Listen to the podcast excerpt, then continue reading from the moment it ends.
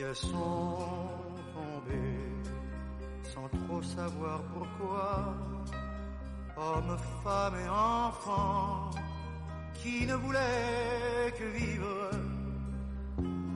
avec des gestes lourds comme des hommes ivres, mutilés, massacrés, les yeux ouverts d'effroi.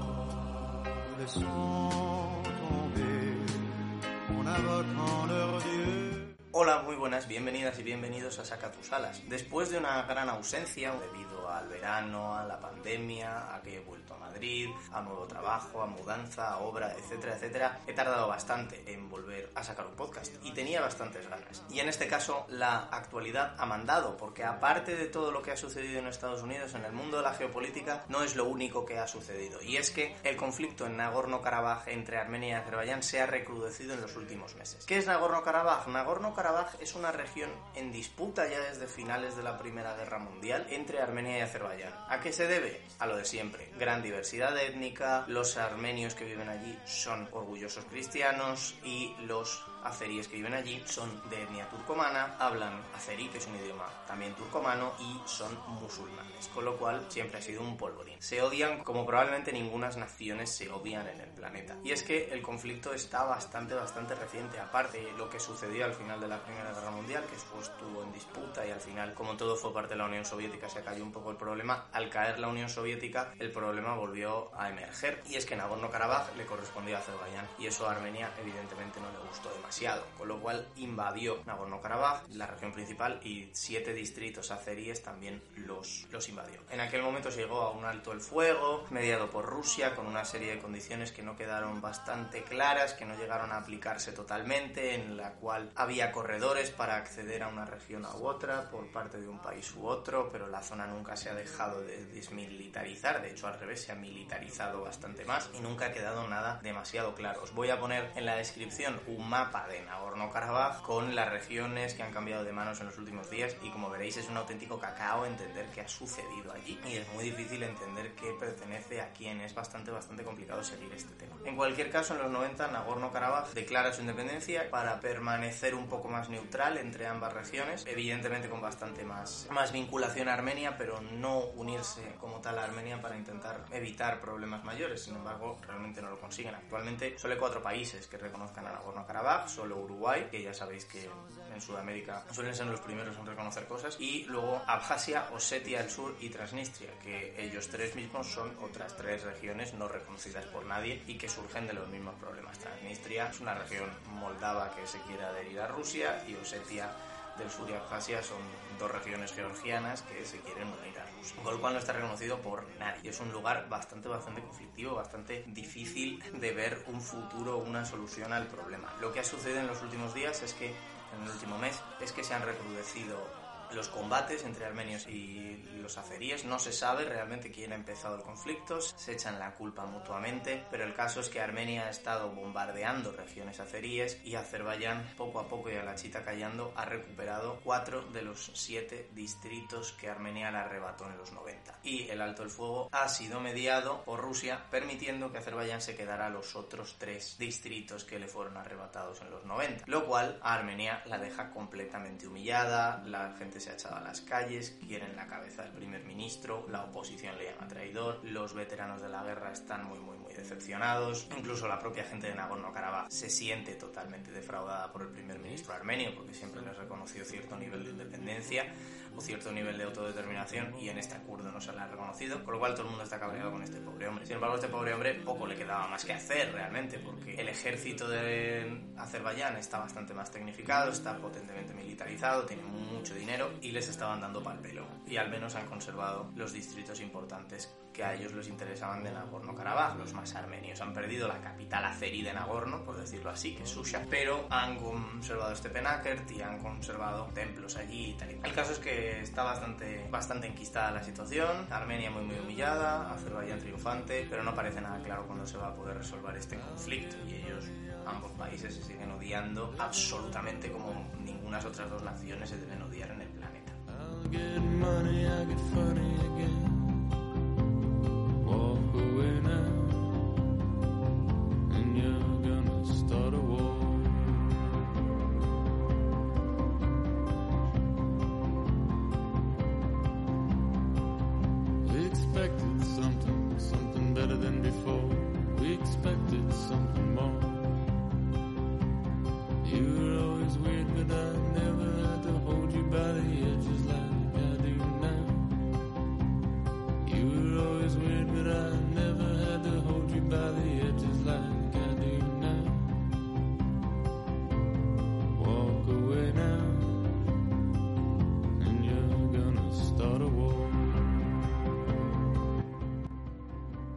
Yo no he estado en Nagorno-Karabaj, sin embargo, sí que he estado en Armenia y en Azerbaiyán, con lo cual es de los dos países de los que os voy a hablar hoy. Os voy a hablar primero de Azerbaiyán. Me cuesta bastante decir esto, pero Azerbaiyán es probablemente el país del mundo que menos me haya gustado de todos cuantos he visitado. Y diréis, pues eres idiota, ¿por qué hablas de él en tu podcast? Bueno, porque la situación lo requiere y porque también hay que convertir las malas experiencias. Yo no quiero decir que no merezca la pena ir a Azerbaiyán. Yo creo que merece la pena ir a cualquier sitio. Sin embargo, es un sitio en el cual yo tenía expectativas y me defraudó mucho. Azerbaiyán es, por definirlo de una manera sencilla o accesible, es como un emirato mal hecho, como un quiero y no puedo de emirato árabe. ¿no? Azerbaiyán es un país que tiene mucho petróleo. De hecho, se lo conoce como Land of Fire. No sé si recordaréis aquella publicidad que tenía en las camisetas del Atlético de Madrid que ponía Azerbaiyán Land of Fire. Se llama Land of Fire porque tiene pozos petrolíferos que, que entran en combustión ellos mismos, que están siempre en llamas. Es un país en el cual, pues el petróleo emana del suelo, con lo cual sin tener que perforar, con lo cual tienen mucho dinero. Aparte tienen acceso al mar Caspio, sacan muchísimo caviar que venden muy caro, con lo cual es un país que desde la primera, desde la caída del telón de acero, se ha convertido o ha crecido el, el índice de desarrollo humano más que en ningún país del entorno. Sin embargo, el progreso de la sociedad no ha ido paralelo. Es un país en el cual la democracia brilla totalmente por su ausencia. Tanto es así que el primer ministro o el presidente de Azerbaiyán durante la transición, la caída del telón de acero, era el mismo presidente que llevaba siendo parte de la o presidente de la República Azerí dentro de, dentro de la Unión Soviética y que fue el cabeza del Estado, por decirlo así, durante más de 50 años y actualmente el presidente es el hijo de este primer presidente, de este primer Haidar Aliyev, es el hijo, es el segundo Aliyev. Con lo cual, ¿es esto democracia? Mm, pues yo no lo creo realmente, parece que es un cargo que se hereda, con lo cual ya es representativo de que la sociedad por lo tanto no ha evolucionado tanto, no ha evolucionado al ritmo que ha evolucionado económicamente y esto se ve y se nota en el país. El centro de Bakú es como una especie de Disneyland o de parque de atracciones en el cual tienen monumentos opulentos, como habréis visto las famosas torres de fuego, estas que son cuatro rascacielos que tienen forma de llama y que cambian de color por la noche, que son absolutamente horrorosos. Tienen un aeropuerto que la autopista de entrada parece un circuito de Fórmula 1, tienen centros de convenciones absolutamente gigantes, estadios de fútbol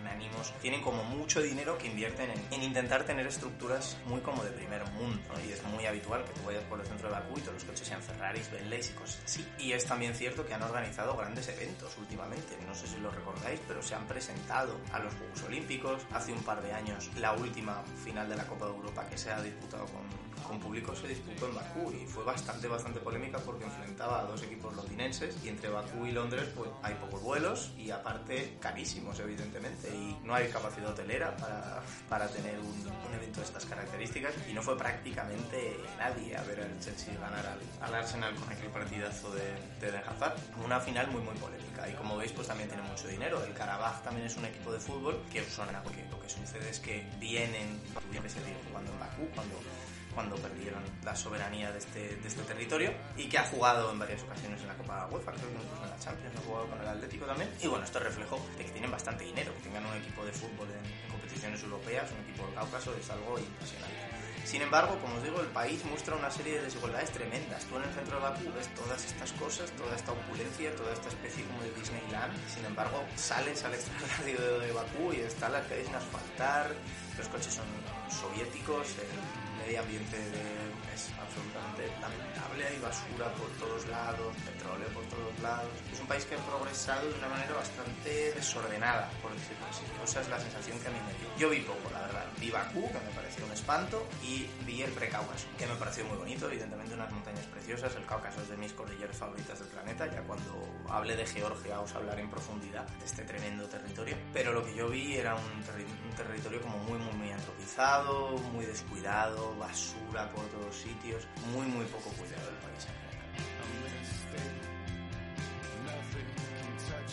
my love.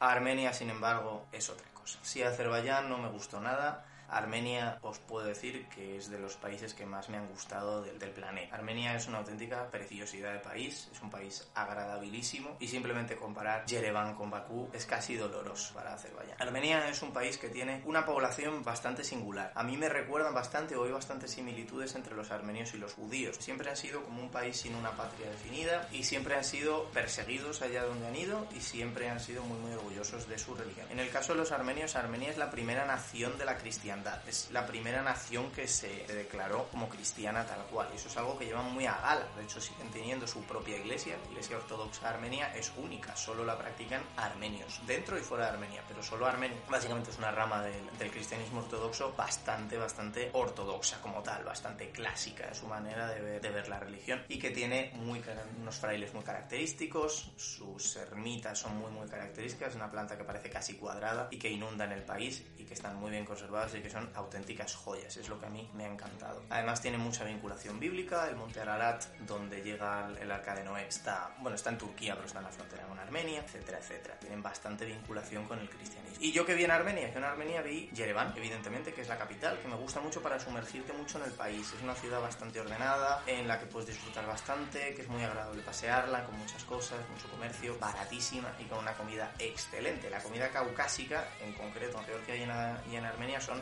las mejores comidas del mundo, a mi parecer, son mis favoritas y no están nada valoradas, o por lo menos no son nada valoradas aquí en, Europa Occidental y en Europa Central. Pero si vas a Europa del Este, la comida georgiana es, básicamente como la italiana, lo típico de un restaurante extranjero típico al que vas es la georgiana, ¿no? Para que comas eh, hachapuris y dolmas y pelmenis y este tipo de cosas están muy muy buenas y es lo mismo que se come en Armenia, son comidas bastante semejantes. Además en Armenia hay vino de Granada, lo cual es una delicia y es una cosa bastante habitual. Ereván, como os digo, es una ciudad muy bonita y que nos ayuda a sumergirnos o a entender bastante bien cómo es el pueblo armenio. Lo más interesante que tiene, yo diría que es el Museo del Holocausto, el Museo del Genocidio Armenio. ¿Y qué es el genocidio armenio? Pues es el primer genocidio del siglo XX. Si no recuerdo mal, los siguientes fueron pues, los de los judíos, los de los tutsis y no sé si me falta alguno, pero fue el primero y ha sido bastante estudiado. Es el más estudiado después del, del genocidio judío cometido por los nazis. Murieron, se estima que puede que llegaran a 3 millones de personas fue cometido fundamentalmente por Turquía. Lo que sucedió fue que cuando cayó el Imperio Otomano y se fundó la actual Turquía por parte de los jóvenes turcos, el que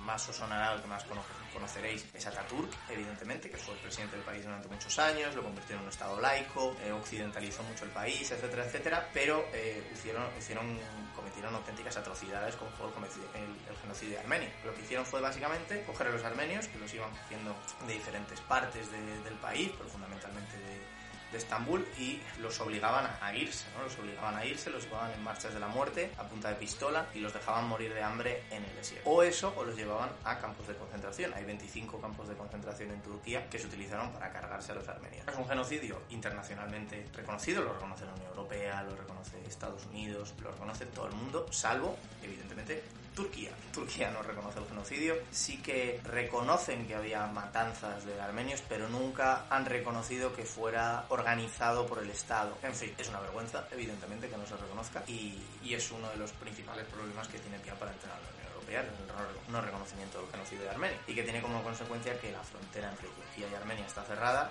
y que el odio que se profesan es brutal. Además, porque Azerbaiyán y Turquía, básicamente como la misma etnia, un idioma muy semejante y son fuertes aliados. Con lo cual los pobres armenios están en un sándwich entre Turquía y Azerbaiyán y solo pueden conectar con Georgia y con Irán. Dependen totalmente de estos dos países para abastecerse, aparte de que no tienen mar. Con lo cual es un país al que le cuesta mucho progresar y es un país con muchos hándicaps. Aparte de todo esto del genocidio, esto ha provocado que hubiera una gran diáspora, también muy semejante a lo que sucede con los judíos. Estoy seguro de que habéis oído hablar de System of a Down, de Anna Malikian o de Charles Aznavour. Todos estos músicos son de origen armenio y han acabado en diferentes países. Anna Malikian en España, el System of a Down acaba, nacieron en Estados Unidos y Charles Aznavour en Francia y han sido muy reconocidos dentro del mundo de la música y todos ellos tienen temas que vais a ir oyendo a lo largo de este podcast sobre el genocidio armenio.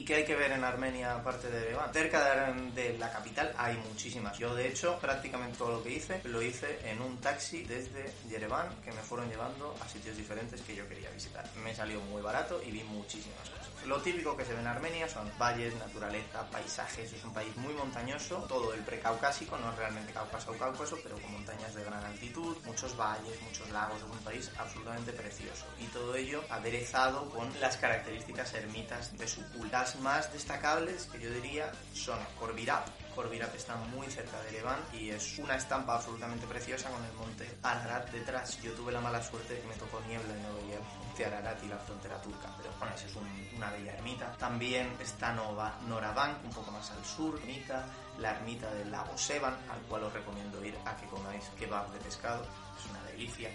También tiene asentamientos griegos cerca de allí, tiene el Partenón de Garni, que es precioso.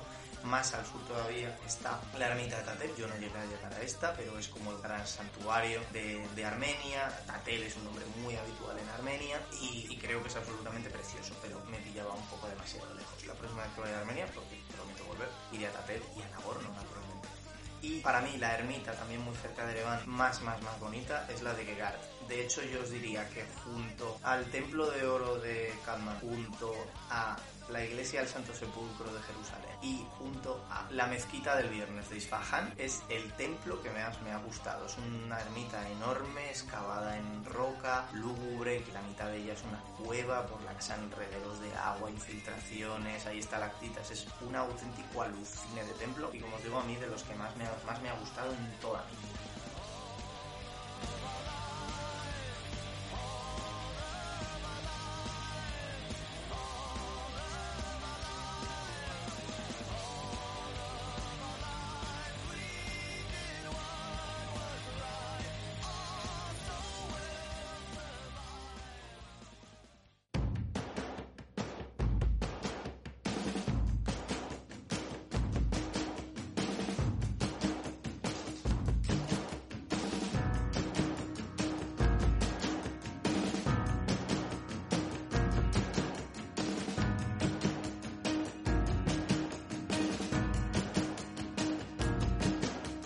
Darling, you should try to get some sun.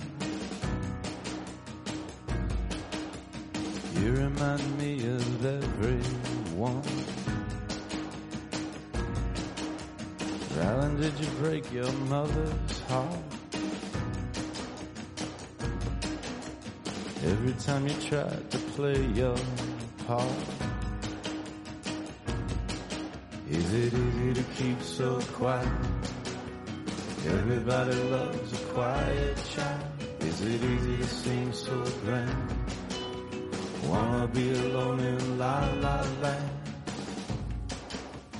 Y por último, una pequeña recomendación. En los últimos meses de cuarentena todos hemos consumido bastante cultura, con lo cual me ha costado elegir algo que poder recomendar que no estuviera tan en boga o no todo el mundo hablara de, hablara de él, pero que a la vez está en Netflix perfectamente disponible y es muy fácil de ver, corto de ver y me parece una de, una de las mejores series de los últimos 2-3 años. Y se trata de Afterlife. Afterlife es el último proyecto de, de Ricky Gervais. Ricky Gervais es un productor británico que, que es responsable de The Office, por ejemplo, de series que a mí me han flipado, como por ejemplo An Idiot Abroad o Life's Too Short. Es un, un cómico que es como el máximo exponente de, de buscar y explotar la vergüenza ajena al máximo, pero que a la vez es una persona bastante sensible y que es capaz de hacer joyas como esta, como Afterlife. Afterlife es una serie que interpreta, en la que el propio Ricky Gervais interpreta a un marido desconsolado por la muerte de su mujer a causa de un cáncer. Y trata de una manera irónica, sensible y cercana el tema de la depresión, el tema de la pérdida, enmarcado en un pequeño pueblo inglés en el que mezcla las situaciones cotidianas y las situaciones también de gran vergüenza ajena, dado que se dedica a escribir en un periódico local y los temas siempre son auténticos freaks, pero son muy muy divertidos y los mezcla con, con, la, con la sensación de pérdida, con, con la profunda depresión que sufre, con el ver a su padre demenciarse y el intentar seguir y salir adelante. Y me parece una serie preciosa, realmente. Tiene ya una segunda temporada en la que no ha bajado para nada el nivel y que no es demasiado conocida. Creo que, como os digo, está en Netflix, solo son 12 capítulos de media hora, cual lo veis enseguida. Y la verdad es que además está bastante reconocida, no es solo que sea una cosa que a mí una serie que a mí me haya tocado, mí me haya gustado, sino que la poca gente que conozco que la ha visto eh, se han quedado muy sorprendidos de que Ricky Gervais fuera capaz de hacer una cosa así y la verdad es que ha sido una gran, una gran sorpresa. Yo vi la segunda temporada durante el confinamiento, la primera cuando salió, hace como digo, es muy recomendable y está en Netflix, tanto Reino Unido como España, así que echadle un ojo porque tiene, tiene bastante.